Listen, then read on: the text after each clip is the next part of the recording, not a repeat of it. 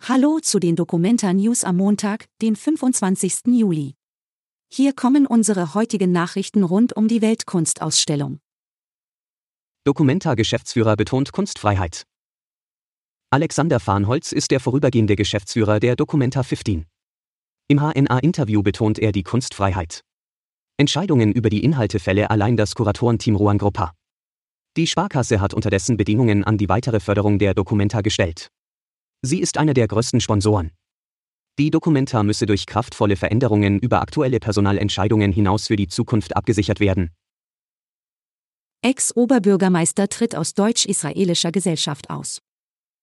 Der Ex-Oberbürgermeister Kassels Hans Eichel zieht sich aus der deutsch-israelischen Gesellschaft zurück.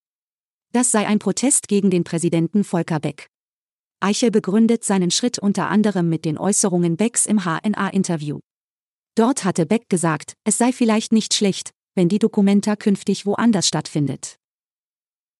Beschwerden über hohe Preise auf der Streetfood-Meile. Auf der Streetfood-Meile der Dokumenta am Friedrichsplatz gibt es Speisen und Getränke in Bioqualität von regionalen Anbietern. Allerdings sind manche Besucher von den Preisen irritiert. Betreiber erklären, dass sie alle Kosten kompensieren müssen, inklusive der Standgebühr von 15.000 Euro. Am Hallenbad Ost gibt es aber mittlerweile Rabattmöglichkeiten. Monday Night Club 2 im Fridericianum. Am heutigen Montag findet ab 19 Uhr der Monday Night Club im Fridericianum statt. In der Veranstaltungsreihe werden Bücher von Lumbung-Member Gutskohl gelesen und diskutiert. Diesmal geht es um ein Buch, das einen humorvollen Blick auf den Prozess der kollektiven Arbeit wirft. Alle Infos zur Dokumenta findet ihr auch auf hna.de/dokumenta.